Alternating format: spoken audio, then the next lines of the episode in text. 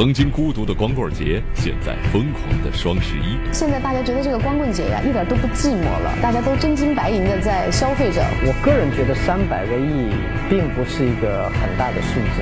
看热闹的人就说啊，马云已经夸下海口了。当大咖对赌，电商扩张。王健林当首富，我有压力。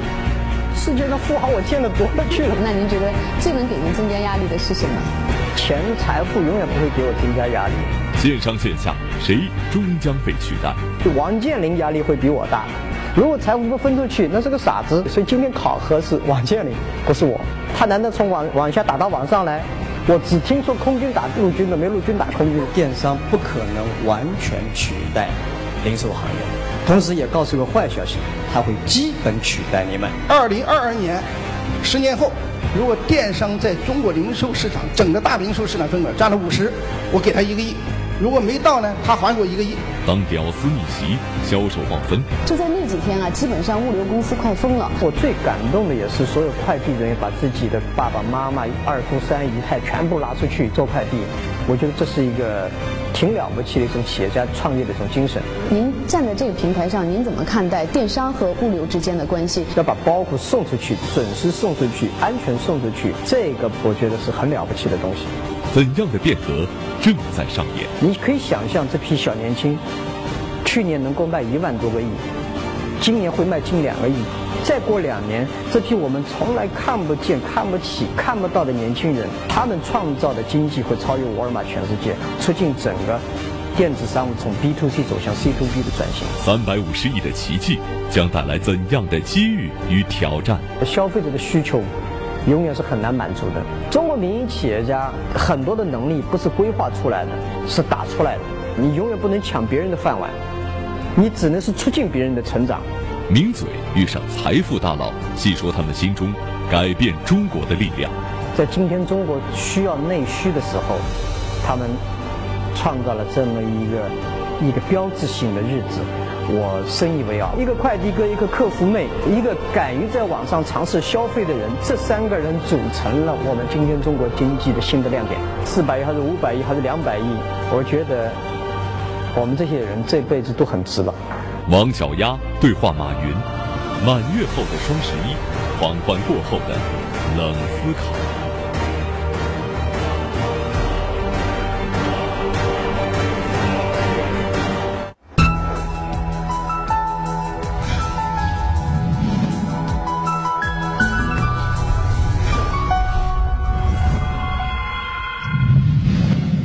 现在大家觉得这个光棍节呀，一点都不寂寞了，很热闹，甚至呢很温暖。哎，大家都真金白银的在消费着，或者说是实实在在的有实惠的在享受着打折的这种便宜哈。所以现在这个双十一呢，大家非常的关注，好像几乎已经成为一个全社会的一个事情了。嗯，我觉得其实双十一吧，经过这第五年，我们是去年开始。这个制定把双十一变成整个中国的消费者和厂家之间的一个感恩节，嗯就是真正把它变成一个消费者日。因为我觉得三幺五做得很好，在三幺五呢，基本上是指出了很多企业的问题呀，这个不能吃，那个不能喝，最后可能把消费的热情给下去了。但是中国还是有很多好的产品、好的服务。呃，这些东西应该让消费者享受，同时消费者和厂家之间不应该是对立的矛盾，所以我们去年呢，在双十一之前就做了这么一个大胆的想法，我觉得应该把它变成一个全民消费，就是厂家感恩消费者一年的支持，拿出最好的商品，拿出最便宜的价格去感恩消费者。希望大家购物快乐啊！今年呢是第四年，我想明年我们争取把它真正变成中国双十一为中国消费者日，让所有的消费者在这一天能够得到这个厂家的支持，能够让厂家们能够真正把十一月十一号不是变成一个打折日，而是一个感恩日。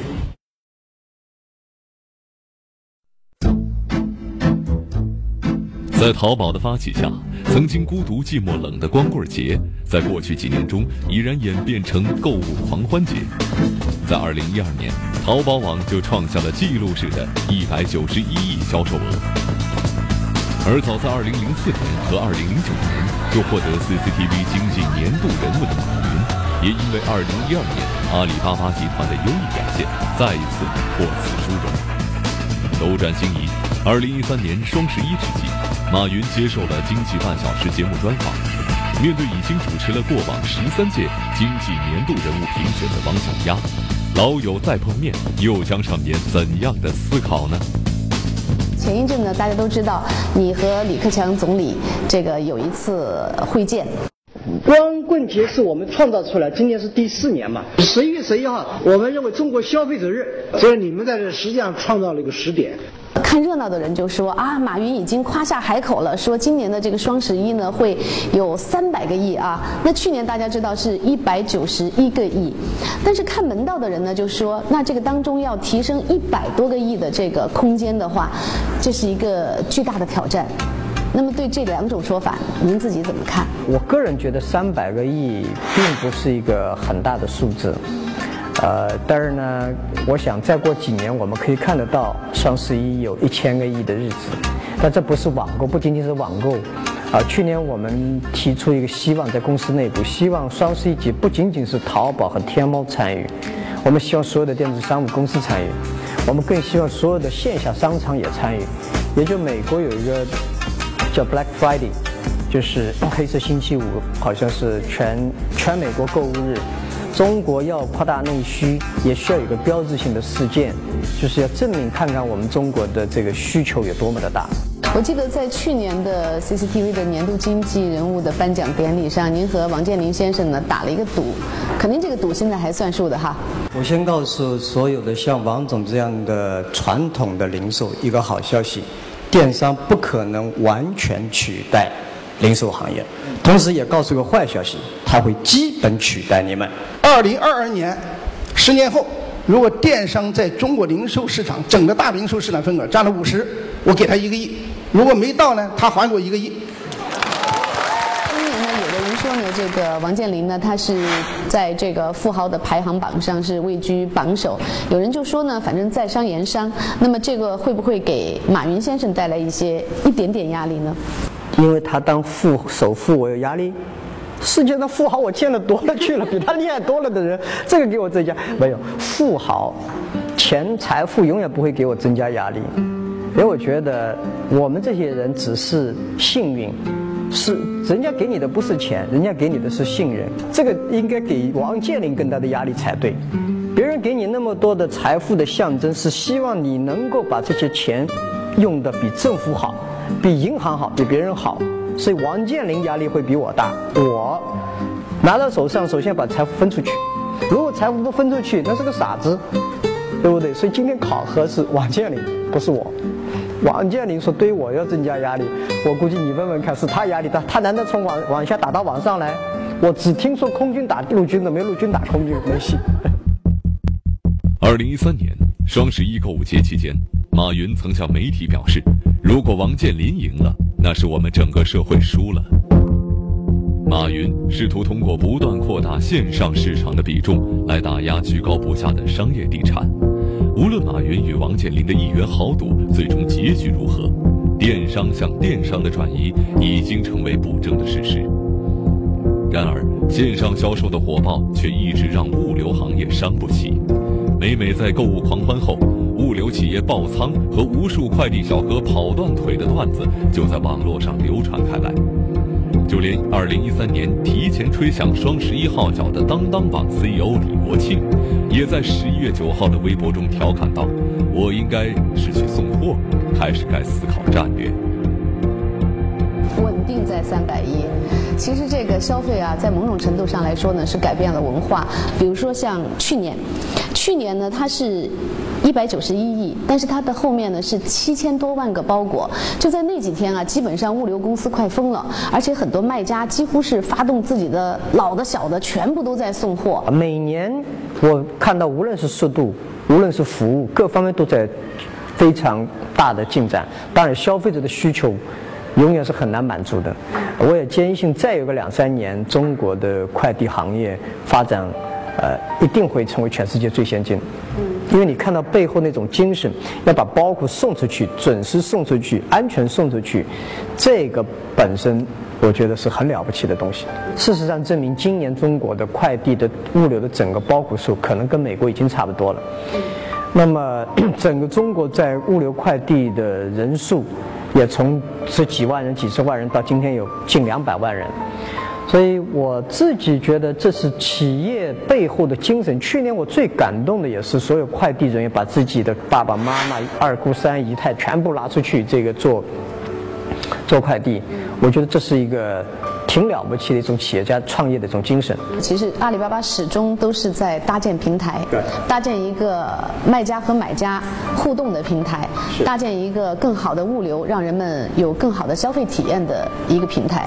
那么您站在这个平台上，您怎么看待电电商和物流之间的关系？我觉得电商，假设电商像我们背后是一种思想，电商是个商品的话，物流就是一双腿嘛。你总得走出去，否则永远停留在思想上面。你又得送到人家家里去。我觉得，呃，在我看来，今后是一个很重要的铁三角：电商、金融、物流，这是一个铁三角关系。这三个铁三角缺一不可，互相要支持 support，但互相之间不能踩脚。尤其你要建这三个铁三角，你永远不能抢别人的饭碗。所以，有的时候做这种这种大的平台和生态战略，你出发点。不应该以自己赚多少钱的利益，而这个市场因为你这样进去会发生什么变化？这个市场发生变化以后，你的利益自然就出来了。在这个双十一期间呢，为了应对这个大量的买家，他们在购物的同时要增加这个物流的快递人员的数量，但是大家在想，那如果说这个。狂欢节过了之后了，那这个规模又扩大了，但是这些剩余的力量又怎么办？就是你怎么来在这个波峰和波谷当中去寻找一个平衡点？其实每一次的大考，重要的是锻炼一个能力，重要的是考后的总结。呃，其实我们另外一个发现的就是去年的峰值是今年的平均，基本上是这样，所以。我们不能拉高整个的这个这个一个是距离，所以我希望控制在三百亿嘛。如果出现真的拱拱拱个四五百亿出来，那可能真是就是把这个带给拉断了。所以我觉得三百亿今年如果出现 两亿到三亿的包裹，对吧？日均明年就应该达成到大概七六七千万的包裹，因为你只有这样的宽带，你才能做这样的服务啊。而且我觉得大家其实不用太担心。中国民营企业家很多的能力不是规划出来的，是打出来的。在经历了五年的洗礼之后，双十一已经逐渐的改变了中国人的购物理念，而电商在赚得盆满钵满的同时，同样经受着移动互联大潮的冲击。多屏竞争把商家拖向另外一个竞争惨烈的战场。二零一三年八月。时下如日中天的微信推出5.0版本，其中最主要的一项更新便是增添了支付功能。面对微信等诸多来势汹汹的移动互联 App 的挑战，支付宝的交易量存在被分割的可能。暗战已久的支付大战正愈发明朗化。知道，企业家呢，他永远都是呃居安思危的。他发展的再大，走得再快，走得再好，他也在担心着。就像你常说的有一句话，就是不改革是要死人的。您现在对于您所在的这个企业，肯定还是有一些担心，同时有很多的这个谋划。您觉得目前您最担心的是什么呢？其实我担心的还是蛮多。从行业变革来讲，移动互联网，移动互联网对 PC 互联网的冲击会非常之大。呃，我们知道，大家很多人还没搞清楚 PC 互联网是怎么回事，移动互联网来了。就，呃，所以人们中国大概现在日常我不知道运用的手呃电脑比较多一点，大概三四亿台电脑，但手机中国至少有十亿人用 smartphone，就是用那种智能手机，可能在三五年就能看得到。所以这个手机对社会的影响，对每个年轻人的影响会越来越大。如何迎接这波的挑战？啊，这是对我来讲是一个巨大的挑战，对我们公司来讲是一个巨大的挑战。第二个呢，我们今天在运营的几亿消费者、几万亿市场，这中间我们的员工毕竟年平均年龄只有二十几岁啊，二十七八岁的年轻人，他们对社会、对对社会学、经济学、心理学、社会形态学各方面确确实缺乏很多经验。谁见证中国前行？谁加速行业发展？谁缔造领域传奇？谁引领时代步伐？创新、责任、推动力、影响力，谁引领转型升级的智慧与行动？二零一三中国经济年度人物评选正在进行中。每年到年底的时候呢，对于这个财经节目来说呢，就是一个梳理和盘点。那么连续十几年都有一个年度经济人物的一个评选。大家都知道，您是三届都是这个 CCTV 的年度经济人物，而今年这个中国经济年度人物，它的这个主题呢是转型升级的智慧和行动。那对于转型升级这个话，其实大家可以说是耳熟能详。你心当中、心目当中的这个转型升级，您觉得它的核心是什么？我觉得不一定每个企业都需要转型，但每个企业都需要升级。你只有自己的眼界升级了，你的管理升级了，你的员工素质升级了，领导干部升级了，你自然而然会选择守住原来的路，还是转型到其他的路。所以，对我们公司来讲，我们今天看到的不是要转型啊，从电子商务干到线下去了，或者从哪儿干到哪儿去了。无论是电子商务、移动互联网，还是在金融领域里面，还是在整个的物流快递行业里面，要做、可做、能够做的事情非常多，只是我们今天的能力不够。所以今天最要是升级我们的能力啊！我觉得今年的十大经济人物的转型升级，最最最最合适的人是那些网商。就三九百万家网商，三百万个网商群体，你可以想象这批小年轻，去年能够卖一万多个亿，今年会卖近两个亿，再过两年，这批我们从来看不见、看不起、看不到的年轻人，他们创造的经济会超越沃尔玛全世界，促进整个。电子商务从 B to C 走向 C to B 的转型，一个快递哥，一个客服妹，就是我们一个敢于在网上尝试消费的人，这三个人组成了我们今天中国经济的新的亮点。这你你看看，满大街都是快递哥，看见晚上最晚上班，早上最早起来，每天每天吃饭的时候还守着电脑在服务那些客服妹，所以我觉得这才是我们今天敬仰、敬佩。他们也许不是一个人，他们是一个群体。这个群体，我认为是中国经济的亮点。互联网热爱一切，也抛弃一切，它可以不断缔造神话，同样也可以制造泡沫。双十一的狂欢背后，是人们的需求真正提高了，还是生活质量有了巨大的飞跃，亦或是通胀催生了惊人的数字？我们不得而知。就在人们口口相传双十一缔造出的奇迹时，呼唤理性消费的声音同样不绝于耳。马云试图用自己的神话去改变未来的中国，但市场永远是一个群雄逐鹿的地方，鹿死谁手仍难觅端倪。线上与线下的合作，也许才是今日中国扩大内需的良方，而花该花的钱，做该做的事，才是我们生活的妙药。我们都知道财富不会给您增加这个压力哈，那您觉得最能给您增加压力的是什么？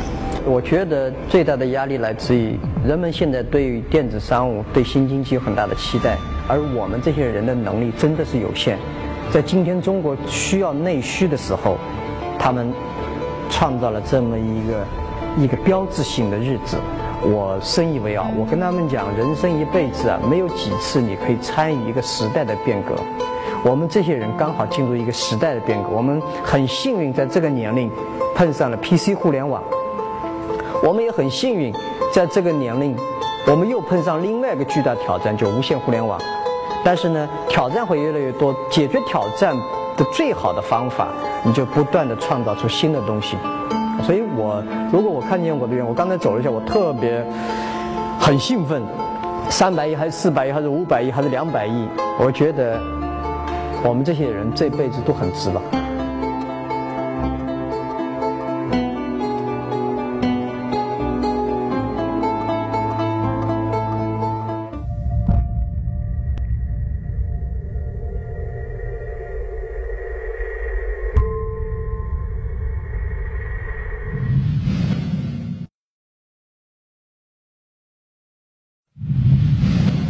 国的确很多仓。我们为什么现在在建仓买地？因为很多快递公司资金，它公司比较小，资金比较紧张，跟政府关系可能也不够，而我们可以出面去买地建仓，然后让给他们用，用最便宜的价格让他们去使用。给工厂、给快递公司、给物流公司使用，形成整个中国的经济这些效益啊，快物流的效益能够提升。我觉得这个意义要比自己建怎么招招个十万个人啊，买个多少地、建多少仓来的重要多。因为我觉得我们今天公司这个规模、这个影响力，假设仅仅是考虑自己的话，我们这公司走不长。我们必须考虑整个国家、整个社会的效率提升。物流快递的发展，电子商务的发展，我们才能整个社会的发展中能够占到一部分。这是我觉得我们的定位。我觉得矛盾利益区的划分永远存在。今天淘宝上也无数的说，天猫也有这样的淘宝，这是市场规则，要用个市场的规则来处理这些事情。所以对阿里来讲，我们在这方面的经验可能比别人多一点。那另外一点呢，我们要促进整个市场的竞争体系。啊，今天由于有除了中国邮政以外，又有了几十家这个快递公司、几百家物流公司，加加入了中国物流的建设，所以今天的这个市场行为非常好。我们的职责是把市场行为弄得更加高效。所以，我觉得这种利益划分也好，这种所谓的新的矛盾出来，一定会出来的。不出来是，出来是正常的，不出来是不正常的。所以，我们的职责是如何用市场的体系，能够让这些东西好的越好，差的越差，让服务好的。因为今天大家可能还在抢地、抢地盘，今天还在抢订单，明天大家比赛的是服务质量，这是我们想真正看到的。